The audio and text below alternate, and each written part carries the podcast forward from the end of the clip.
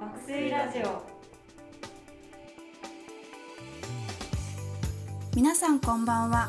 心理師の卵の高階です。この番組は睡眠や脳機能について研究している人たち臨床現場でカウンセリングなどをしている人たち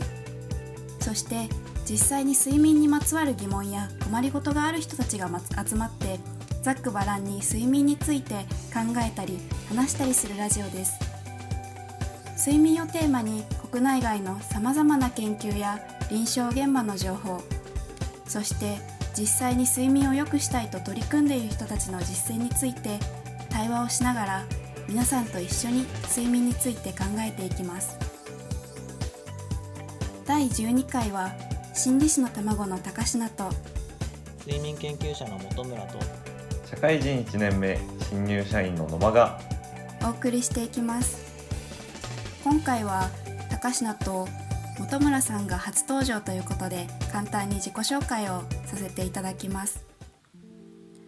私は心理師の卵として心理的なサポートについて勉強しながらこうアプリを用いて心のケアをしていくそういった研究もさせていただいています。今日はいつも司会をされている大井さんに代わって司会を担当します。どうぞよろしくお願いします。では本村さんも自己紹介をお願いします。はい、えー、睡眠研究者の本村です。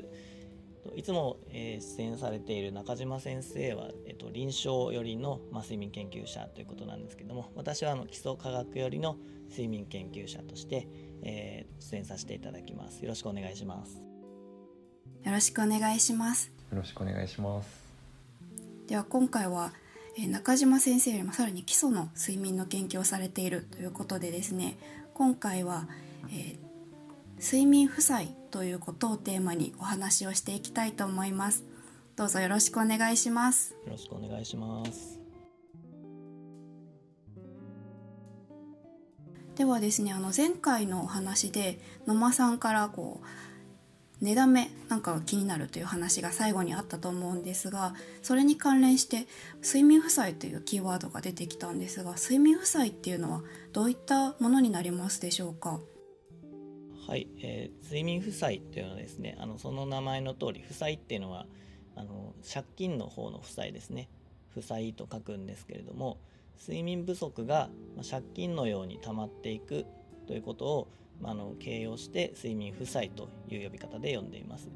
で睡眠負債っていうのが寝だめと結構あの関連が強いのでまずあの睡眠負債の方から説明させていただきたいと思います。その借金のように溜まっていくっていう睡眠負債についてなんですけどもこれはですね実は50年前ぐらいにあの睡眠研究者がですねこういうものが存在するんじゃないかということを言ったんですが、えー、つい20年前ですね、えー、結構前なんですが、アメリカのウィスコンシン大学に当時いたあのハンス・バンドンゲンという人がですね、えー、研究によって、まあ、明らかにしたというものになっています。結構衝撃なんですけどあの普通だとあの8時間寝ないといけない人が、まあえー、一晩の徹夜をすると。するとあの睡眠不足になりますよね。でかなりあの眠くなって、パフォーマンスが落ちたりとか気分が悪くなったりすると思うんですけども、このファンス・バンドンゲン博士の研究ではですね、えー、4時間睡眠と6時間睡眠と8時間睡眠それぞれにですねあの被験者さん参加者さんをですね、えーと、割り振って2週間過ごしてもらうという研究をしたんですね。すると、えっと、8時間睡眠ですとあまりパフォーマンスは落ちなかったんですけどもあの4時間睡眠だともちろんあのどんどんパフォーマンスが落ちていくっていうことが分かりました。で衝撃だったのがあの6時間睡眠ですね。一般的にはあの十分って思われるような睡眠時間のはずなのに2週間続けると一晩の徹夜と同じぐらいパフォーマンスが下がっている。このパフォーマンスっていうのは注意力を測るタスクみたいなものなんですけども、まあ、そういうことが明らかになったんですね。それがあの睡眠負債という名前になって、まあ、今は結構日本でも有名になったというか実はあの2017年に、えー、新語・流行語大賞のトップ10入りになったぐらいですね、えー、話題になっているんですね。そういうものがまあ睡眠負債というものになります。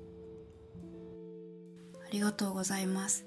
こう普段8時間睡眠の人が6時間まあそれぐらいだと寝寝てるのかなって思ってたんですけどそれが続くとこう借金のように負債となってかなりパフォーマンスとかも落としてしまうっていうことですかね。そうなんですよね。うんうん野間先生どうですか？睡眠時間は最近足りてますか？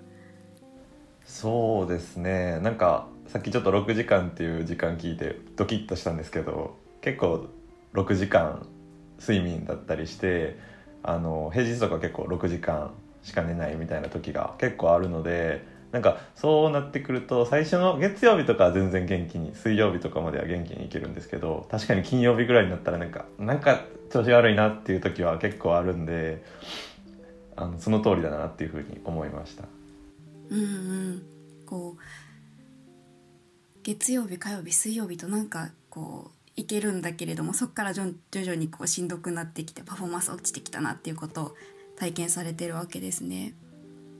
うんうん確かに私もこうなんかやらなきゃいけないことがあって早起きしてこうパフォーマンスが上がるかなと思ってやるんですけどそれが続くともう夜になると全然できないみたいなことを感じたりするんですがこうそういったパフォーマンス面以外にもこう睡眠負債の悪影響みたいなことって分かっていたりするんでしょうか？はい。睡眠負債はですね本当にいろんなこといろんな良くないことがあるっていうのが今までの研究で分かっていてあの睡眠時間との関連を見た研究が多いんですけどもその4時間睡眠とか5時間睡眠とかいわゆる睡眠負債が溜まっているだろうと思われる睡眠時間の人たちを調査するとですねまずあの寿命が短い。あとあの体への影響としては心臓血管系の疾患が多いと。で肥満とか糖尿病が多いと。あと脳卒中とか認知症のリスクもあるんじゃないかっていうのが言われてます。あとはあの身近なところだとパフォーマンスが低下さっきも言ったようにパフォーマンスが低下する。あの夜景とかやってると、まあ、ミスが増えたりします。あとはあの気分調節とか、えっと、人間関係の悪化とかもあるんじゃないかって言われていてちょっとこれはですねあのちょっと前のヨーロッパの学会で見た研究で面白かったんで、え論文になってるかわからないんですけど紹介するとあの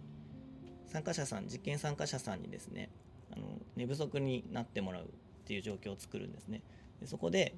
実験者の人がわざとこうポロッと鉛筆を落とすらしいんですよ。でその参加者さんがその鉛筆を拾ってくれるかっていう回数を数えたらしいんですけど寝不足になるほどあの拾ってくれなくなるっていうこう人に優しくできなくなるっていうことが報告されててまあでもなんかこう的を置いてるなというか面白いなと思いましたなるほどこう睡眠負債がたまるとただこう寝不足になってこう眠いっていうだけではなくって体にも影響が出てきたりとか人に優しくするっていうところにもこう影響が出てきてそれが人間関係の悪化にまでつながってしまうっていうことが分かっているんですね。いやこれを聞くとなんか寝た方が得なのかなっていう気もしてきましたが野間さんは何かこう聞きたいことってありますか？そうですね。なんかそういう結構気分とか人間関係の悪化っていうところも結構怖いなっていうふうに思うんですけどこうなんか寝ないと、うん、ななんかどういう病気になったりするのかなっていうのがちょっと今怖いところではあるなっていうふうに聞いてて思いましたね。うんうん寝ないとどんな病気になりやすいのか？そうですね。あらゆる、まあ、結構本当あらゆる病気ですよね。なんかむしろいいことがないっていうのが印象ですね。難しいのが逆に長く寝すぎてもあんま良くないって話もあるんですよね。寝すぎても寝なすぎてもこう体には何か影響が出てきたりそ他のところにも影響が出てきたりする可能性があるそうですね。それがまあ寝だめにつながってくるんですけど結局あの長く寝たり短く寝たりを繰り返すよりどこかで多分あのエピソードで話したがったかと思うんですけれども、まあ、毎日同じ時間難しいですけどね。あの眠るっていうのが一番体にはいいっていうなかなかこう難しい方もいらっしゃるとは思うんですがやはり毎日こう規則正しく寝ていくということがいろんないいことがありそうだなっていうことがあの教えていただいたことですかね。では本日はあの本村さんに睡眠負債についてお話をしていただきましたが野間さん何か感想などありますでしょうか？そうですね。なんか睡眠負債っていう言葉自体はなんかちょっと前にいろいろ聞いたなっていう気はしててただなんか言葉だけ知ってて中身がよく分かってなくてなんか本当に借なんか